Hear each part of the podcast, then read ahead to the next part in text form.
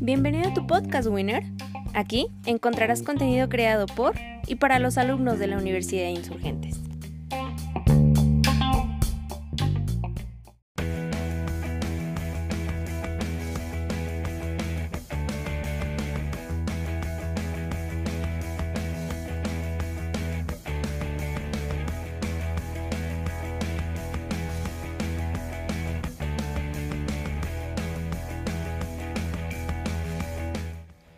Soy Javier Lara, soy atleta de alto rendimiento, coach y sport influencer. Soy mexicano, tengo 33 años, soy ciclista de montaña, corredor de carreras con obstáculos y triatleta.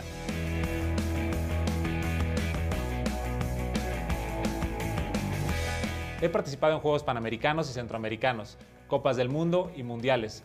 Cuento con un campeonato intercontinental y campeonatos nacionales en México y Estados Unidos. El día de hoy te quiero platicar sobre lo que ha significado el deporte para mí, qué evento marcó y detonó mi historia en el deporte, cuáles han sido mis logros y cómo he lidiado con el fracaso. Y finalmente, te quiero compartir mi visión sobre el futuro del deporte en México y en el mundo. Bienvenidos.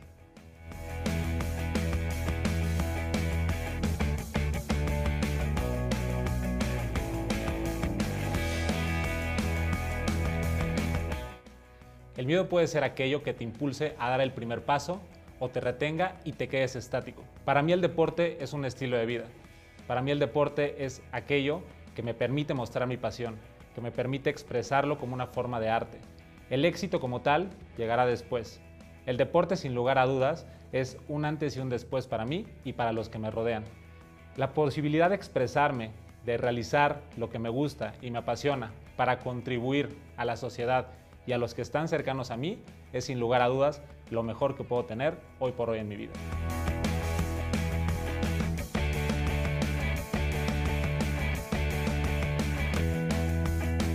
El éxito no se define por los resultados que tenemos. El éxito se define por la pasión y por la entrega con lo que lo realizamos. El poder inspirar a las personas con el deporte, desde el deporte, siendo un atleta, es creo que una responsabilidad grande, pero que no es algo pesado. Es algo que permite llevar a las personas una nueva visión, poder abrirles una nueva posibilidad para lograr sus resultados e ir por más. El poder realizar, el poder compartir desde un punto de vista profesional el deporte y todo aquello que lo rodea es sin lugar a dudas la base, debido a que sin esto no podríamos marcar objetivos claros, sin esto no podríamos llevarlo probablemente a un punto internacional, como fue mi caso, probablemente algo que al día de hoy representa no un hobby, sino mi trabajo y una forma de vida.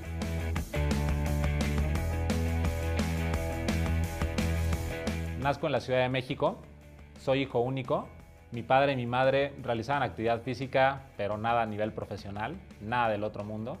Y mi tío, quien es realmente la persona que identifico, que me da todas las herramientas para poder elegir el deporte como un estilo de vida, inclusive a nivel profesional, me toma los cuatro años. Con él descubro lo que es el voleibol, la natación, fútbol, fútbol americano, el tenis, siempre apoyado por mis padres. Mi padre siempre jugaba fútbol, es algo que le apasiona, que le gusta mucho. A mi madre le gusta mucho el vóley y el básquet. Y de ahí que ellos tenían esta visión y esta idea muy clara de poder realizar un deporte a modo de formar a este chavo de 4, 5 años. Yo comienzo en la natación a los 3 años y más que una clase, siempre digo que era como no te vayas a ahogar, ¿no? Básicamente es como aprende a flotar un poco y de ahí si llegas a la orilla ya estamos del otro lado. Mi primera competencia fue a los 4 años, justo de natación.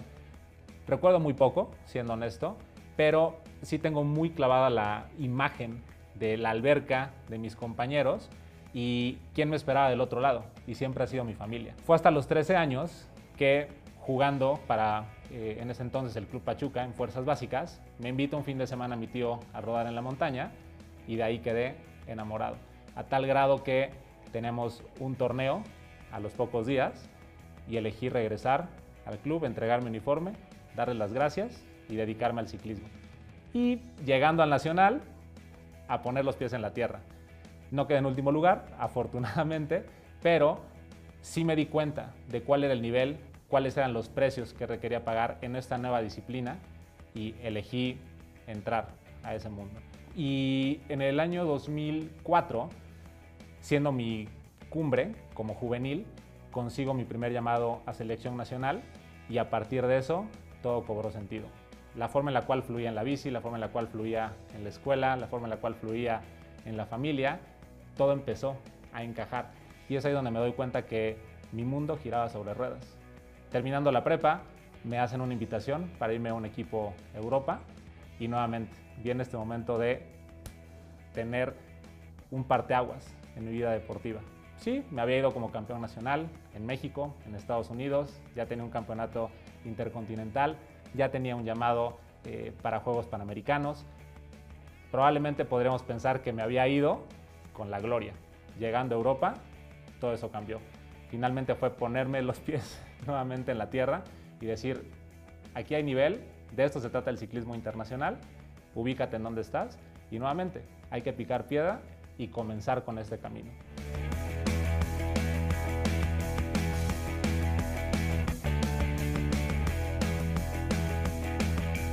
De ahí regreso a México con una visión totalmente distinta sobre el deporte y es aquí donde elijo hacer algo distinto, no solo para mí como atleta, sino para todos aquellos que eligen ver el deporte como un estilo de vida o que eligen realizar algo a nivel profesional, pero con un sentido distinto, no únicamente con lo que tenemos en casa, sino buscar pegarle algo a nivel internacional.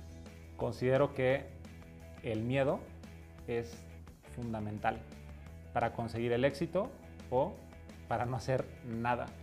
Y este miedo en ocasiones creo que es lo que lleva a las personas a que se atrevan. El poder decir, bueno, de cualquier manera eh, no estoy haciendo lo que me gusta, no estoy probablemente haciendo algo que me llene o que me apasione, ¿por qué no probar algo distinto? No tengo nada que perder. Esa palabra de nada que perder, en mi caso, la aplicaban muchísimo a la inversa. Tienes todo para ganar. Y cuando entendemos esta parte, creo que es un punto de quiebre en el cual evalúas quién está haciendo y a partir de eso, qué es lo que estás haciendo. Confundimos en muchas ocasiones que el resultado es lo que nos define y no necesariamente. Podemos ver muchas otras alternativas a nuestro alrededor, pero si yo no me estoy mostrando cómo es de ser apasionado, cómo es de ser entregado, cómo es de ser alegre, libre, difícilmente voy a alcanzar esos objetivos de manera inmediata. Y esto lo vemos en muchos atletas que desde muy jóvenes tienen resultados increíbles. También lo vemos eh, en empresarios que siendo muy jóvenes logran su primer millón y empiezan a romper cierta barrera, ¿no? ciertos récords, por así decirlo. Se debe a eso, al miedo. El decir, lo voy a intentar, sí, tengo muchísimo miedo, pero vamos a darle de todos modos. Y me gusta mucho hacer una analogía. Es como estar en un avión y aventarte del paracaídas. Probablemente te da miedo, pero no vas a saber de qué se trata hasta que estés ahí, en el vacío. Probablemente pasen muchísimas cosas por tu mente, pero una vez que te atreves, empiezas a fluir. Siempre he creído que el querer es poder. Probablemente no contaré con los recursos, pero si cuento con la pasión, la entrega y principalmente estoy convencido que lo voy a lograr, siempre hay una forma digas lo que me digas. Me encanta también pensar en una gotita, que busca su camino a través de una zona rocosa, va a buscar cómo fluir. Probablemente si como atleta desde muy pequeño te enfocas en hacer lo tuyo, que es entrenar, preparar tu mente, no solo tu cuerpo, preparar tu mente para todo lo que va a venir, si llega o no llega el apoyo económico, tú estás listo. En el momento en el que llegue, puedes explotar, puedes detonarlo si desde el principio estoy pensando en tener para luego hacer y finalmente ser, estoy perdido. Va totalmente a la inversa. Requiero ser, después hacer y el tener invariablemente va a llegar.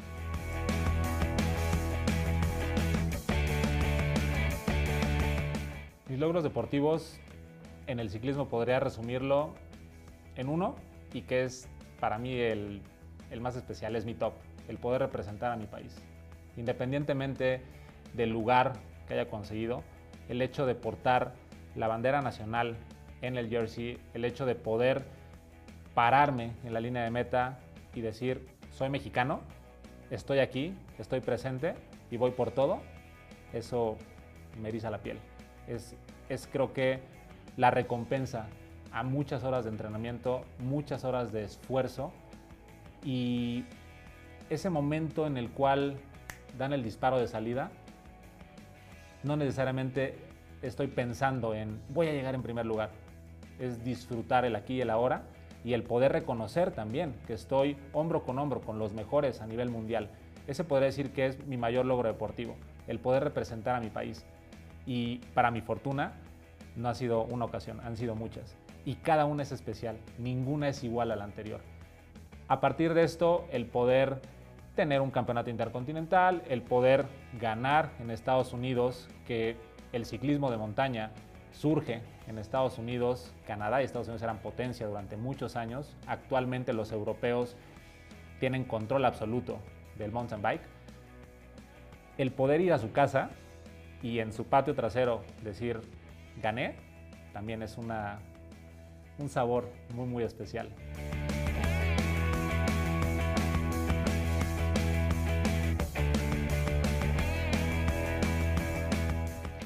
Momento clave, fundamental en mi carrera deportiva en el que sí, me pasó por la mente decir no más, estoy harto, esto está muy lejos de ser algo que sigo disfrutando y fue en una Olimpiada Nacional. Me preparé todo un año para ese evento, realicé todos los ajustes en alimentación, a nivel físico, entrené fuerza, cambié muchas cosas para lograr el objetivo ese día. Y creo que la parte mental en ese entonces estaba muy muy joven, tenía 16 años. Creo que no estaba con esa madurez. ¿no? Ahora lo veo, muchos años después de, de ese evento. Faltando 4 kilómetros para la meta, estaba en segundo lugar nacional, veía al primer lugar un atleta de Chihuahua muy bueno que regularmente se llevaba todos los campeonatos y el hecho de verlo a pocos metros y saber que tenía todavía piernas para poder alcanzarlo me hizo pensar en otras cosas, como qué va a ocurrir cuando llegue a la meta, qué es lo que voy a hacer. Perdí el foco y al perder el foco en una curva, tomo mal eh, una piedra, revienta mi llanta trasera, se parte, me caigo, un golpe y una pues, lesión fuerte eh, a causa de, de estas piedras en la pierna, en los hombros, en la espalda y de pasar a un segundo lugar nacional con posibilidad de primer lugar y tener mi primer pase eh, a un mundial en Escocia, me quedé en lugar 19. Ese momento fue clave. Hubo, no te voy a mentir, dos semanas en las que de verdad no quería saber nada del ciclismo. Difícilmente me paraba a entrenar. Hasta que llegó momento del siguiente nacional, tenía un buen ranqueo y pues estaba listo, estaba apuntado. Por lo tanto, había que cumplir con ese objetivo. Eh, sí con los patrocinadores, también con mi familia, porque ya se había gestionado todo para poder estar ese día. En el Nacional me fue muy mal, terminé en un lugar 8. Eh, y la siguiente semana había un campeonato en Estados Unidos. Era mi primer eh, competencia internacional y opté por ir.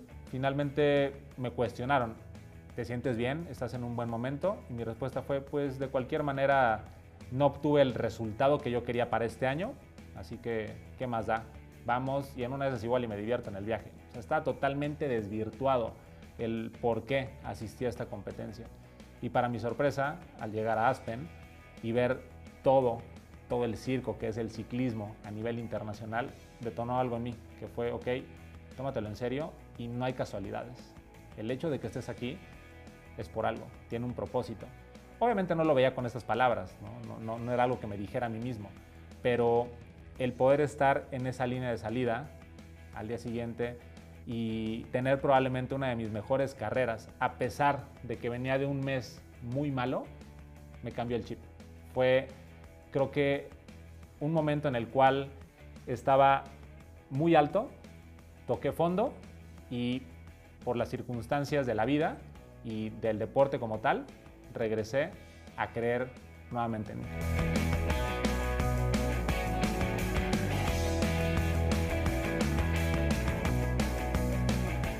Considero que en el deporte como en la vida tenemos dos aspectos fundamentales, éxito y fracaso. El éxito sí, por supuesto, y lo he mencionado. Son todas aquellas vivencias, todos aquellos eventos que probablemente te llevaron a ser la persona que crees, porque aparte es importante ver esto, que crees ser el día de hoy. Y el fracaso muchas veces no hablamos de ellos. Probablemente no mencionamos en una charla, probablemente con un cliente, probablemente con un amigo, probablemente con alguien inclusive con quien estás buscando salir, ¿por qué no? No vas a hablar de tu fracaso, vas a hablar sobre los éxitos, sobre las cosas positivas. Considero hoy por hoy, a mis 33 años, que el fracaso es lo que puede definir qué es lo que has logrado al día de hoy o qué es lo que te has perdido al día de hoy. Si yo me enfocara únicamente en los éxitos que he obtenido, probablemente no podría compartir un camino, una forma o inclusive, ¿por qué no? No me encanta la palabra de consejo, pero sí el poder orientar a una persona en por qué sí o no hacer determinada cosa. El fracaso es fundamental para que podamos crecer. Si yo únicamente me baso en el éxito, no hubiera crecido, no hubiera madurado, no estaría hoy aquí sentado. Los fracasos son lo que definen el carácter, son lo que define quiénes somos hoy por hoy. Si yo elijo levantarme, o únicamente elijo ser víctima de alguna situación por la interpretación que yo le quisiera dar. Pero el fracaso es inevitable y es algo que de alguna u otra forma te permite llegar a lo más alto.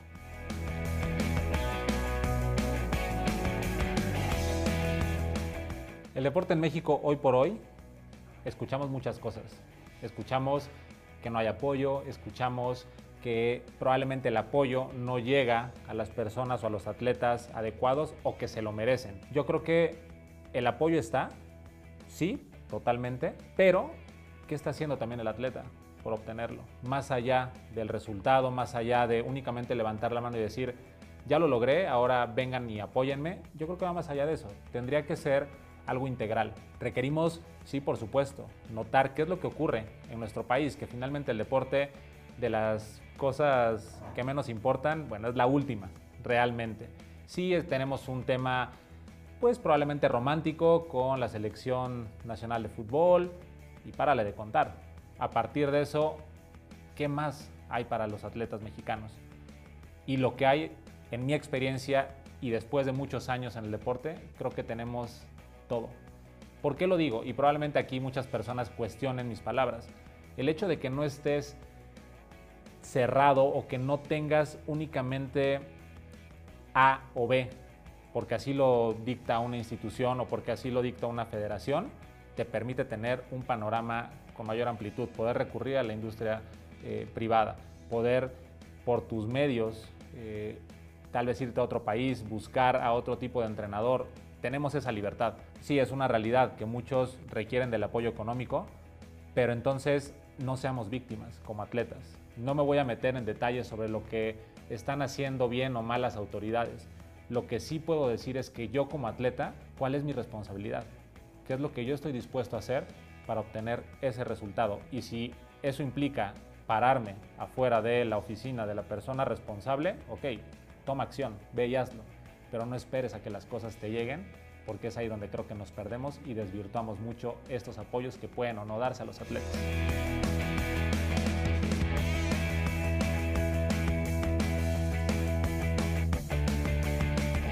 Deporte nos ofrece la posibilidad de conectar de muchas maneras. Dependerá del atleta y dependerá de la persona que lo está viendo si es algo grande o es algo pequeño. Simplemente nos está conectando. Nos permite ver a una persona que está logrando un objetivo que está yendo más allá de sus límites. Y esta conexión que gracias a la tecnología podemos tenerla en cuestión de segundos, también nos permite elevar el nivel en muchos sentidos, no solo en la parte física o mental, sino también en la parte espiritual, el ser empáticos, el poder notar lo que está haciendo otro atleta, sí, no, más, no, no, es únicamente o no es nada más el hecho de poder tener una referencia sobre tu rival, sino ver al ser humano en su día a día y ser amigos. Poder tener esa conexión real, no únicamente ver a quién le voy a ganar, sino qué me puedo llevar de este ser humano y qué le puedo aportar, que eso es la parte medular. Me gusta pensar que como atleta puedo inspirar y puedo llegar a las personas. Es algo que día a día me mueve, es algo que me, me llama, es una chispa que se prende en todo momento. Y el poder aprovechar el deporte para comunicarlo y las redes y todo lo que tenemos hoy por hoy, creo que es una gran ventaja.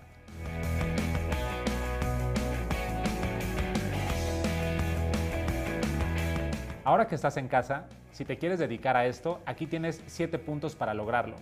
Punto número 1. Pregúntate qué quieres y realmente nota absolutamente todo lo que pase por tu mente. ¿Por qué? ¿Cómo? ¿Cuándo? ¿Me gusta esto? Es muy importante que te hagas esta pregunta. Punto número 2. Define un objetivo. Aquí es clave que te aferres a él. Para que puedas lograrlo es importante que lo recuerdes en todo momento. Punto número 3. Acércate a un profesional. Es impresionante la cantidad de talentos que se desperdician o que no llegan a un objetivo por no contar con uno al lado. Punto número 4. Cuestiónale todo. Pregunta, ¿por qué estoy haciendo esto? ¿Para qué sirve? ¿De qué va? ¿Qué trata? ¿Me gusta? ¿No me gusta? ¿Va a ser complicado o no? Pregunta absolutamente todo. Punto número 5. Prueba. De cualquier manera, si alguien te puede contar su experiencia, no pierdes nada con intentarlo. Igual en una de esas te das cuenta de que no va por ahí el camino, puedes retomarlo y nuevamente lograr algo grande. Punto número 6, respete el proceso. Esto es paso a paso. Si tú corres, no necesariamente vas a llegar más rápido al objetivo. Es muy importante que respetes los tiempos. Y 7, no te claves en el resultado, disfrútalo. Esto es fundamental. Si te clavas en él, estás perdido. Estamos por concluir y me gustaría dejarte con esta frase. El límite solo existe en la mente. Y sabes, si lo tienes aquí arriba, es porque en ti está la posibilidad de crearlo. El no puedo es solo un pretexto. Yo soy Javier Lara. Te invito a seguirme en mis redes sociales y a continuar con esta conversación aquí abajo. Etiquétame y etiqueta a la universidad. Hasta pronto.